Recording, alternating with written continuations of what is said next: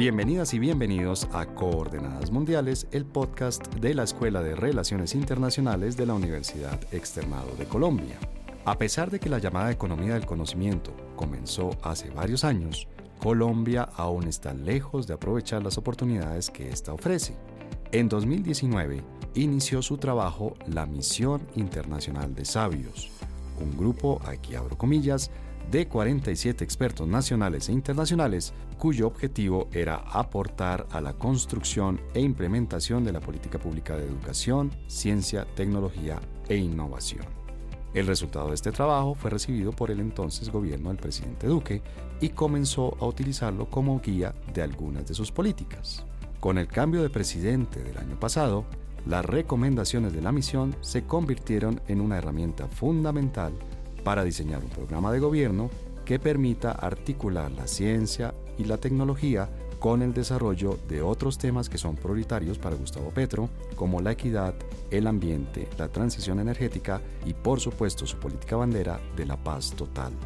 Para analizar el estado actual de la ciencia y la tecnología en Colombia, los desafíos principales que hay para insertar exitosamente al país en la economía del conocimiento, y el rumbo que tomarán las políticas públicas relacionadas con estos sectores prioritarios, nos acompañan Yesenia Olaya, viceministra de Talento y Apropiación Social del Conocimiento del MINTIC, y Gonzalo Ordóñez Matamoros, decano de la Facultad de Finanzas, Gobierno y Relaciones Internacionales, quien es experto en políticas públicas de ciencia, tecnología e innovación.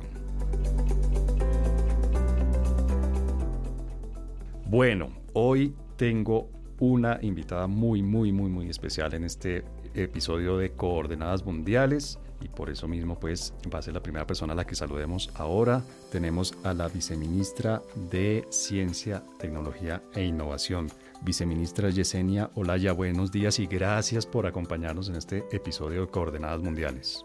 Muy buenos días, César. Muchísimas gracias por la invitación. Agradezco tener en cuenta al Ministerio de Ciencia para estas importantes discusiones sobre temas que no son comunes. Y tengo también, obviamente, eh, esto lo digo pues con respeto también porque es mi jefe, pero tengo un gran experto aquí en temas de ciencia, tecnología, innovación y de diplomacia científica y de, política pública de ciencia y de innovación, que es nuestro decano Gonzalo Ordóñez, que nos acompaña hoy por segunda vez. Gonzalo, te quedó gustando Coordenadas Mundiales. Gracias por venir a Coordenadas Mundiales otra vez. Muchísimas gracias, César, por la invitación. Efectivamente, sí, me quedó gustando la...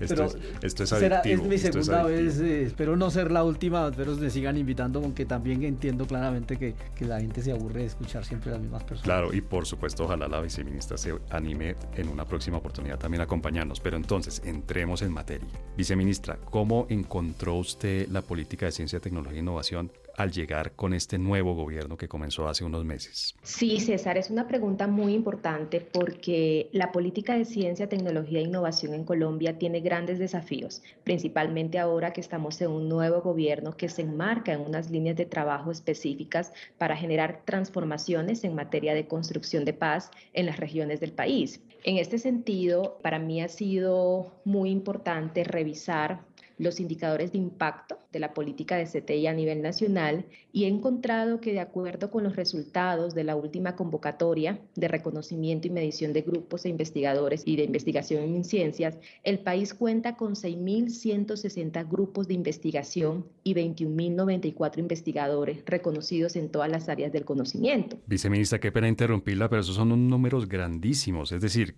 ¿puede por favor repetirlos porque da una idea de una, de una magnitud grande de trabajo aquí de ciencia, tecnología e innovación? Son números interesantes, pero también nos van a dar otros indicadores muy importantes. El país cuenta con 6.160 grupos de investigación y 21.094 investigadores reconocidos en todas las áreas del conocimiento. No obstante, y aquí va lo interesante, el 62% de los investigadores con doctorado reconocidos por MinCiencias son nacidos en Bogotá, Medellín, Cali, Barranquilla, Bucaramanga y Manizales. Las mujeres con doctorados representan el 20% y tan solo el 1.5% de investigadores con doctorados son pertenecientes a grupos étnicos. Entonces, estos indicadores nos, nos da muy buenas estadísticas en torno a la participación de investigadores en el sistema, pero también nos está alertando de que existen unas grandes brechas de género y brechas en la participación de pueblos étnicos en el Sistema Nacional de Ciencia y Tecnología. Y justamente esto es uno de los grandes retos que tenemos como ministerios articulados al sistema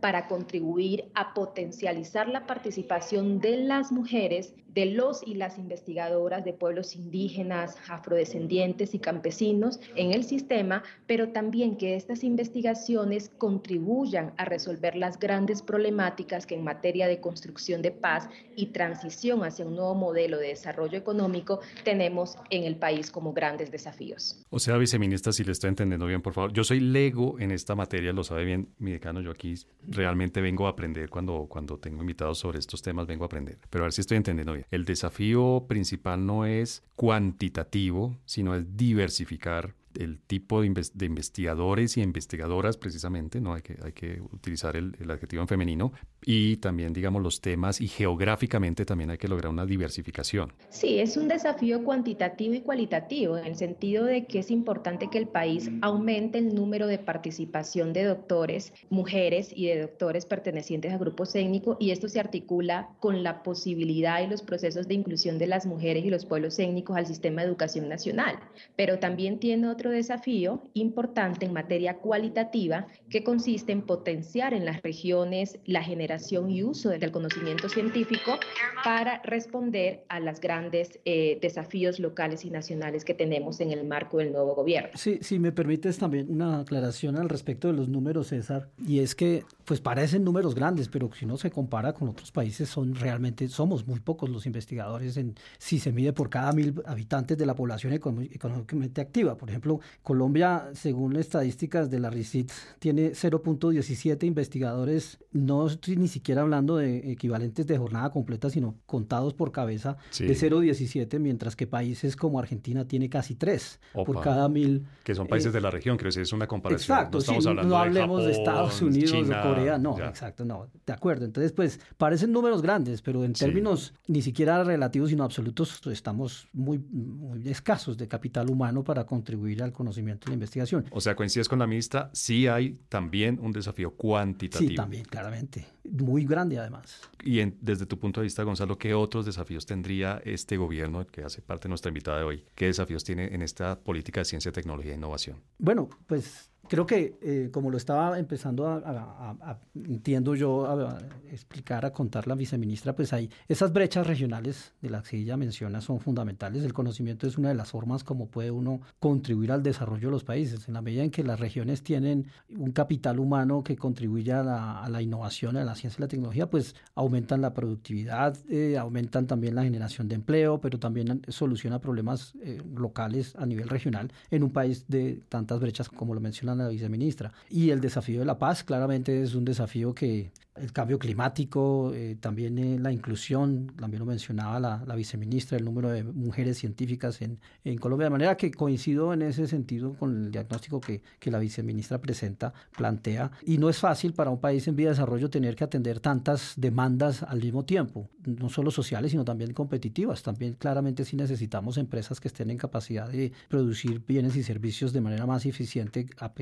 acudiendo al conocimiento para la generación de, de oportunidades de ingresos y de mayor crecimiento. Entonces es protección ambiental, desarrollo social y desarrollo competitivo al mismo tiempo. No es, no es una tarea fácil, claramente. Viceministra, usted hace parte de un gobierno que, por supuesto, ganó las elecciones proponiendo un cambio, un cambio frente a los gobiernos anteriores. Es un gobierno que, que digamos, eh, llegó un gobierno de una ideología izquierda por primera vez en mucho tiempo en la historia al, al país. Y obviamente ustedes vinieron con una mirada crítica, pero yo le pediría el favor de que nos dijera qué encontraron de bueno, es decir, cuál es la base con la que ustedes sí cuentan para empezar a enfrentar estos desafíos que usted nos, nos plantea, estos, estos tres que nos plantó preliminarmente, obviamente más adelante vamos a hablar de otros, pero digamos, ¿qué es lo bueno que tiene Colombia en términos de ciencia, tecnología e innovación para comenzar a trabajar? Yo creo que aquí es importante destacar el papel y las contribuciones que realizaron la misión de Sabios, la misión internacional de Sabios. Esta misión le propuso al país desarrollar misiones para enfrentar tres grandes retos, con el fin de dirigir a Colombia hacia una sociedad del conocimiento y contribuir desde la ciencia, la tecnología y la innovación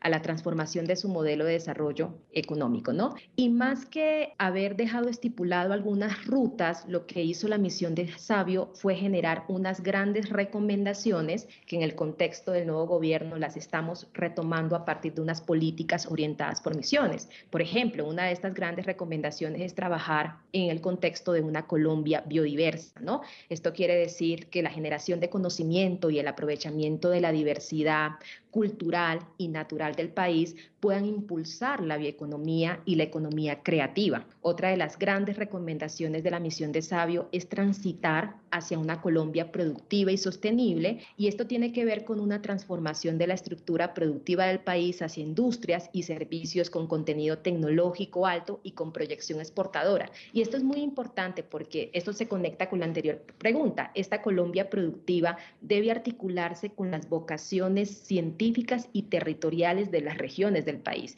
Nosotros debemos pensar en la construcción de un modelo de desarrollo económico diverso que responda a esas necesidades particulares, tanto a nivel productivo, pero también esas necesidades sociales de transformación en el contexto de la construcción de paz. Trabajar en, en territorios con altos índices de desplazamientos forzados, de masacres colectivas, de asesinatos selectivos, de deserción escolar de los jóvenes por los contextos de la guerra y el empobrecimiento estructural, implica que el modelo de CTI debe contextualizarse a las particularidades de cada una de las regiones. Y finalmente, una gran recomendación de la misión de Sabio, es con la que yo más me identifico por mi formación en el área de las ciencias sociales, es transitar hacia una Colombia equitativa, garantizar el amplio acceso a la educación, la salud, los servicios básicos y el empleo digno como base del desarrollo productivo, social y ambiental de Colombia y sus regiones. ¿Tú coincides, Gonzalo, con que estas son, digamos, las propuestas principales del informe de la misión de sabios o tú tendrías para agregar alguna que sería importante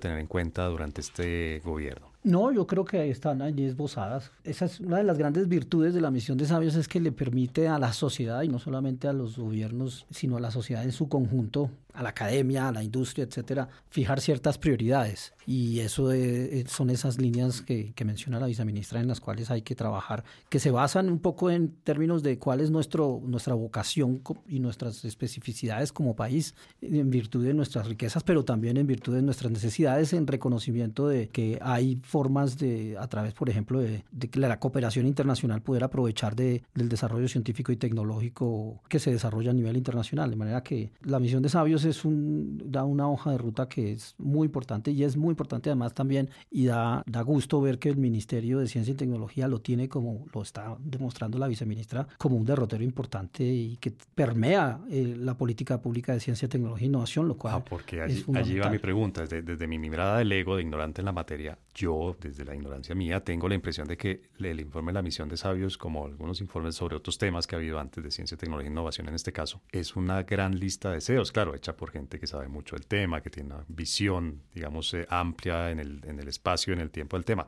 Pero si es posible ese tipo de listas de deseos, perdón, que lo diga así como tan mundanamente, aterrizarlo en políticas públicas, si es posible tomar esas grandes líneas que esboza un informe como el de la misión y convertirlo en políticas públicas hasta el nivel que la viceministra quiere o, nos propone, pues que, es el, derrotero que tienen ellos de llevarlo a, esta línea de la misión de sabios, la vamos a eh, convertir en esta política, en esta región especial, de, especial del país? Digamos, es un punto de partida. Reconocer prioridades es ya un, de por sí un gran logro porque la lista puede ser cuán larga como uno se imagine que puede ser. Esta es una lista de deseos, sí, efectivamente. Aterrizar eso no es tarea fácil, requiere del liderazgo político, pero también de recursos y además inversión. Y sabemos que en ciencia y tecnología en el país, pues la inversión no es de las más altas del presupuesto nacional y tampoco lo es a nivel del PIB. No, no, no llegamos al soñado y esperado 1% del PIB en investigación y desarrollo, porque ni las empresas, ni el sector privado, ni el sector de eh, digamos, la sociedad civil tampoco hace mucha inversión ni muchos esfuerzos, de manera que lograr esos objetivos y esos derroteros que se desprenden de la misión de sabios, pues es una tarea difícil, pero es un punto de partida eh, fundamental. Y pues claramente la ministra, eh, estando en donde se encuentra, pues tienen esa, ese mayor reto de no solamente invertir, o movilizar la inversión pública en investigación y desarrollo, sino además la inversión social y la inversión de la comunidad dentro del Sistema Nacional de Ciencia, Tecnología e Innovación para que se logren los objetivos. Claramente no es una tarea fácil.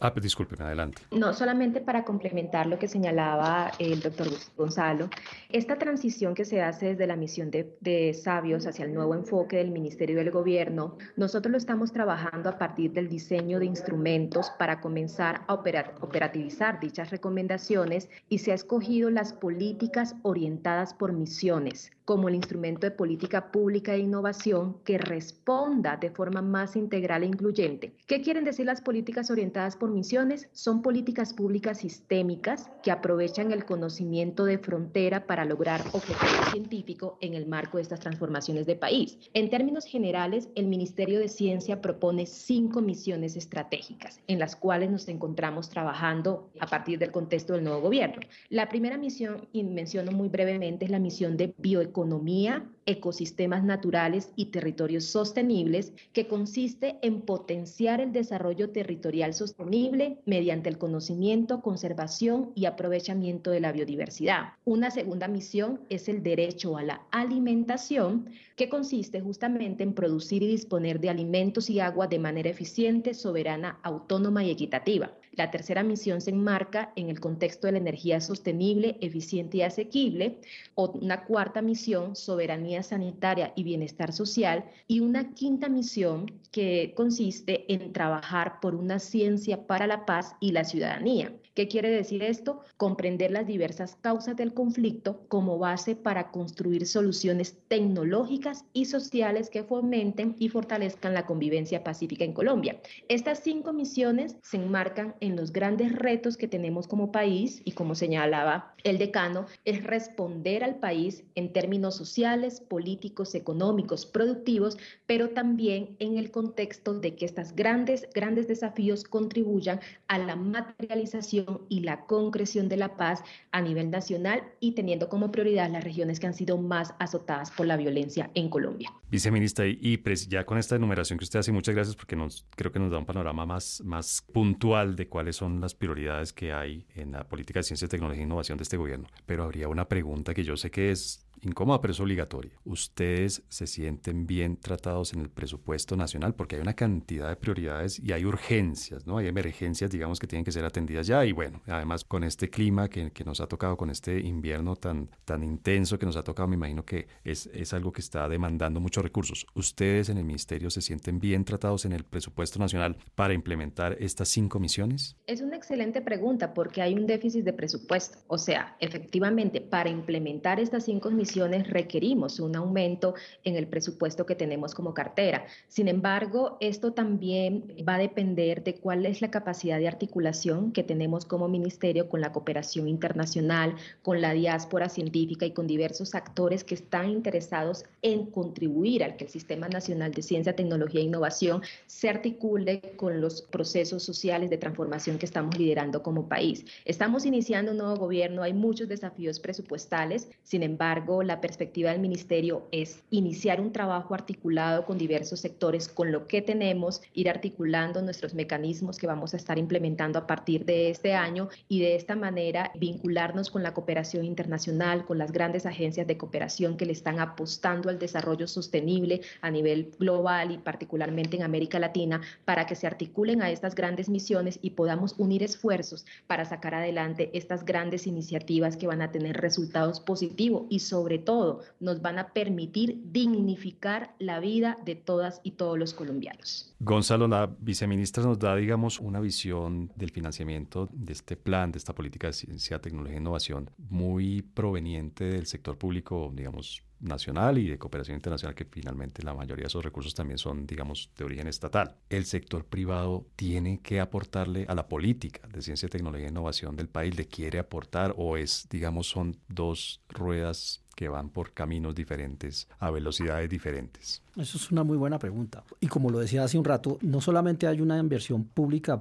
escasa en investigación y desarrollo y en ciencia y tecnología en general, sino también privada, como también subyace a tu pregunta. Nuestro empresariado colombiano es, es tradicionalmente muy conservador. Son aversos al riesgo, eso es, eso es entendible claramente. Pues el empresario está arriesgando pues, su utilidad, su existencia y demás. Y eh, a veces, pues, en su evaluación decide seguir haciendo lo mismo y no necesariamente innovar, pero eso es difícil de sostener en el tiempo y pues hay una resistencia al cambio que es muy importante y hay ciertas posturas bastante cómodas, si se quiere, que impiden que el empresario promedio quiera hacer innovación, quiera invertir en investigación, quiera creativamente pensar de manera distintas alternativas, etcétera. Entonces hay, una, hay un bloqueo cultural a mi modo de ver importante, pero que es entendible porque no es exclusivo del, del, sistema industrial o empresarial colombiano. Tal vez la mayor diferencia está es en el liderazgo que puede ejercer las instancias de gobierno para apoyar las inversiones riesgosas de manera que, que puedan ser de alguna manera compensadas y que generen un efecto, un eh, multiplicador y unas dinámicas virtuosas de crecimiento y de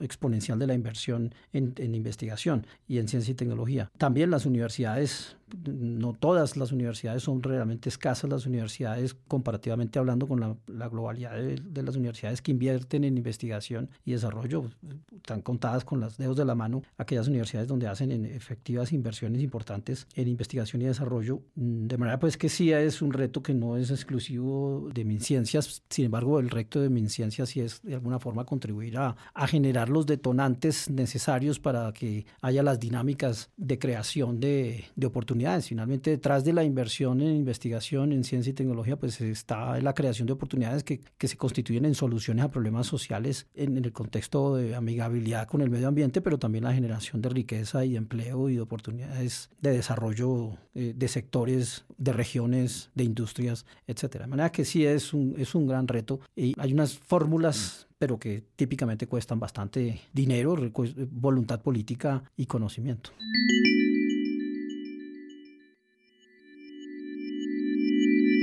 Bueno, en el primer segmento pudimos con la viceministra y con Gonzalo Ordóñez, eh, nuestro decano, hacer, digamos, ver un panorama general de cómo está la ciencia, la tecnología e innovación en Colombia, cuáles las políticas, cuáles son los lineamientos generales que se derivan del informe de la misión de sabios y cuáles son las prioridades de este gobierno que comenzó hace unos meses. En este segundo segmento, que va a ser muy corto, les propongo que hablemos de dos temas específicos. Uno es el tema de la transición energética. Ministra, ¿qué se le puede aportar a la transición energética? Energética que sabemos y se ha dicho públicamente muchas veces que es una de las prioridades de este gobierno. ¿Qué le puede aportar la ciencia, la tecnología e innovación a la transición energética en Colombia? Sí, la transición energética y la crisis climática son dos desafíos transnacionales que requieren fortalecer el componente de CTI y de una gobernanza que permita articular a diferentes sectores del sistema. Recordemos entonces que la CTI se encuentra transversal a todos los sectores, en especial al sector de salud, ambiental, energía y agroalimentario. Desde esa perspectiva, desde el gobierno nacional se ha hecho énfasis en que Colombia debe transformarse en una sociedad del conocimiento teniendo en cuenta a estos sectores prioritarios y también que estos sectores prioritarios se articulen desde un enfoque que permita trabajar con las mujeres, con las comunidades, con una política de cuidado en los grupos más vulnerables del país para que podamos transitar a fortalecer esta sociedad del conocimiento. Una de nuestras misiones justamente es la misión de energía sostenible, eficiente y asequible, con la que buscamos garantizar el acceso y uso de energías seguras y sostenibles para todos los colombianos a través del desarrollo, adopción y adaptación de tecnologías para la transición energética. Y aquí es muy importante tener en cuenta también cómo se encuentran las regiones del país en términos de energía. Yo vengo del Pacífico colombiano. Si ustedes han recorrido esta región, vamos a encontrar algunos municipios veredas, territorios fronterizos con Colombia y Ecuador, donde la gente continúa alumbrándose con velas o con plantas que están operando con hidrocarburos, porque efectivamente, históricamente, ha habido una ausencia del Estado y de sus políticas de desarrollo en estos territorios. Entonces, priorizar una transición energética implica voltear a ver a las regiones en Colombia, principalmente estas regiones más empobrecidas. Hace poco salió un reportaje de, eh, eh, creo que lo publicó el tiempo, eh, si no estoy mal, donde se señalaba que cerca del 40% de los municipios en el Pacífico permanecen a oscuras. Eso realmente es preocupante para una nación que se piensa en términos multiculturales y que esta multiculturalidad ha sido reconocida constitucionalmente a partir de la década de los 90. Entonces, esa transición energética debe trabajarse de las manos con las comunidades, priorizar a estos territorios que históricamente han sido invisibilizados y están atravesados por todas las brechas de desigualdad social en el país, porque de esta manera se podría generar un desarrollo sostenible en esos territorios y trabajar articuladamente para que estas comunidades puedan tener mayores condiciones de vida digna, de acceso a los servicios y de esta forma fomentar la construcción de la cultura de paz en los territorios más violentados del país. Gonzalo, tú coincides con la viceministra, digamos, la prioridad debería estar en estas comunidades, en estas, sí, en estos puntos geográficos, obviamente comunidades que, que viven allí, que no tienen acceso a la energía. Realmente la transición debe priorizarla para lograr una transición energética exitosa, se debe priorizar esto o debería priorizarse más bien los grandes centros donde se consume mucha energía que se produce de maneras, digamos, no sostenibles hoy en día. Sí, yo creo que pues Colombia, pues con esta diversidad eh, de niveles de desarrollo que, que tenemos, pues hay unas deudas enormes con unas regiones, mientras que hay otras que tienen, lo tienen absolutamente todo en términos de, e incluso dentro de las mismas grandes ciudades como Bogotá, Medellín, Cali, Barranquilla y otras, pues al interior mismo de las ciudades hay también unas grandes diferencias. Entonces, eh, una cosa es el tema de acceso a la, a la electricidad, los sistemas energéticos y demás, pero claramente la prioridad de política de ciencia, tecnología e innovación tendría que estar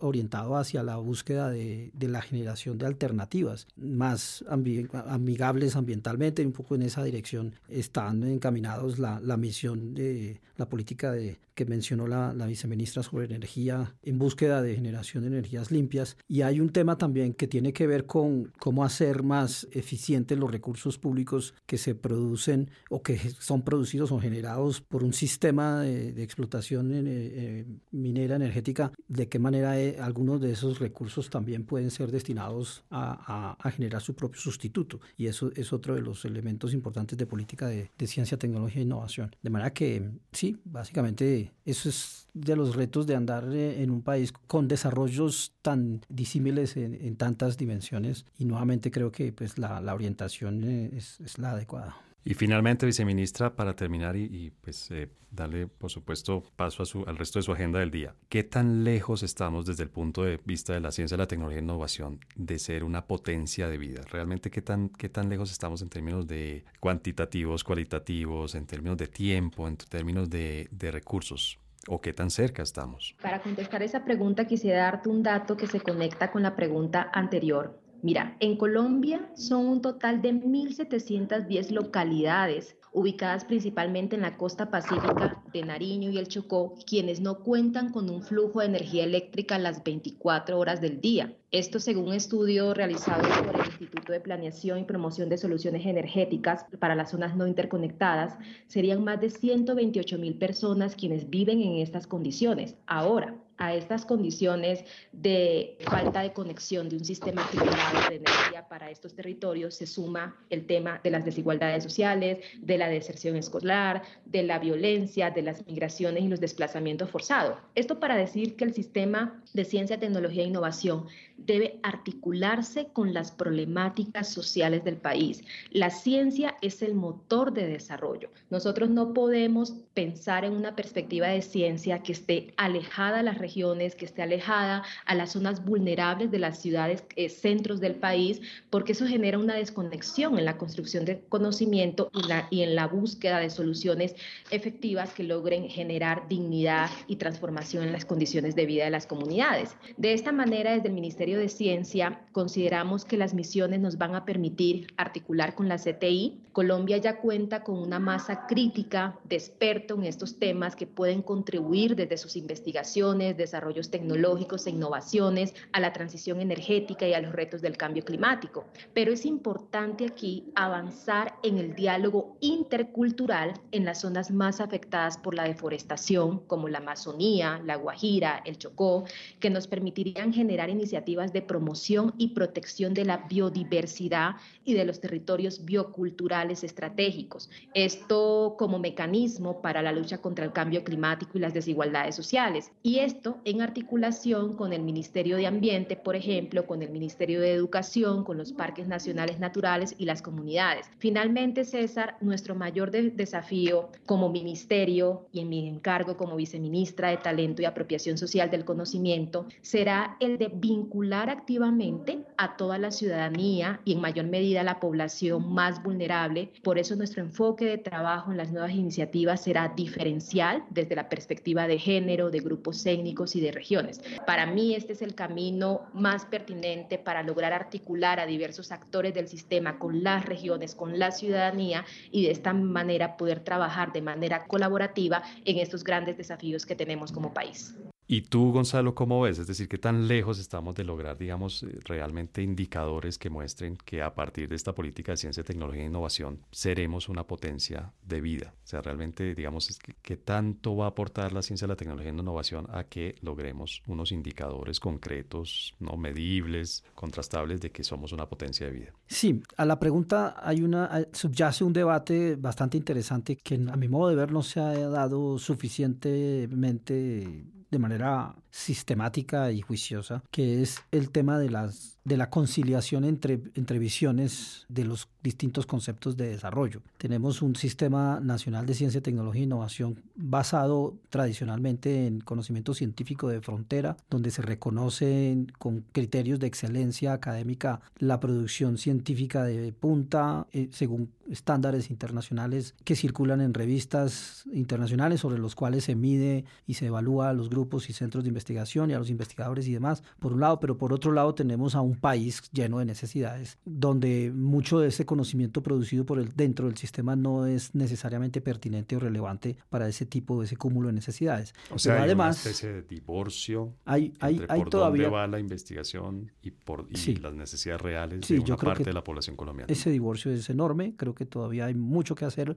a ese respecto. Entiendo que la, una de las principales eh, retos y desafíos de este ministerio es precisamente hacer un puente entre esos dos mundos, si se quiere de alguna manera. Pero hay un tercer elemento, un tercer factor que tiene que ver con el, lo que uno llama como los conocimientos tradicionales, ancestrales, con las capacidades locales, con, con aquellas comunidades que tienen un mayor conocimiento del tipo de necesidades que se tienen y eventualmente también del tipo de soluciones que se requieren, que también está divorciado de alguna manera y que la pregunta grande para el ministerio es cómo lo van a conciliar, cómo va a ser para sentarse a los investigadores clasificados como seniors por su desempeño académico de, de punta según parámetros internacionales, junto con quienes tienen conocimientos también de las especificidades del tipo de problemas que los aquejan y eventualmente de las formas como se podrían solucionar. Eso todavía es una pregunta que requerirá eventualmente en algún momento un diálogo, una conversación probablemente también entre ministerios, entre el Ministerio de Ciencia y Tecnología con el Ministerio de Cultura. No sé si eso está en el radar o no y si sería una buena pregunta para poder responder a, a cómo se está pensando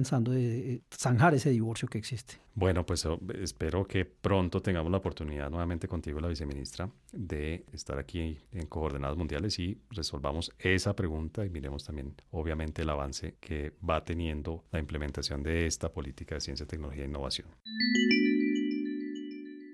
Viceministra Yesenia Olaya, muchas, muchas gracias por habernos acompañado hoy en este episodio de Coordenadas Mundiales, por haber sacado estos minutos de su agenda que entendemos que es muy apretada y entendemos que es muy apretada porque usted hoy nos dijo que tiene unos retos enormes para lograr realmente un desarrollo de esta idea, de este plan de fondo que es lograr que Colombia sea una potencia de vida con todos los elementos que usted nos explicó hoy en este episodio de Coordenadas Mundiales. Le agradezco mucho haberse conectado con nosotros y habernos dado este espacio en su agenda. Y espero, perdón, y espero obviamente que nos acompañe pronto en otro episodio dedicado a estos temas de ciencia, tecnología e innovación. Muchísimas gracias, estimado César, por la invitación. El Ministerio está abierto a seguir recibiendo invitaciones y continuar dialogando este tema que es importante y prioritario para el país. Un saludo cordial para el doctor Gonzalo Cárdenas. Mucho gusto en conocerlo en este espacio. Espero tengamos la oportunidad de coincidir en otros lugares de discusiones estratégicas para nuestro territorio. Gracias a todos. Bueno, mucho gusto. Que esté bien, hasta luego. Hasta luego, viceministra. Muchas gracias. Que esté bien, hasta luego. Y a ti, Gonzalo, también, obviamente, muchas gracias por venir a Coordenadas Mundiales. Espero que esta adicción aumente día a día y nos vuelvas a acompañar obviamente aquí en este podcast. Muchas gracias por habernos acompañado hoy hablando de, esta política de ciencia, tecnología e innovación que ha sido el centro de buena parte de tu trabajo académico durante un buen número de años. Muchas gracias por acompañarnos. Vale, muchas gracias, César. Un gusto.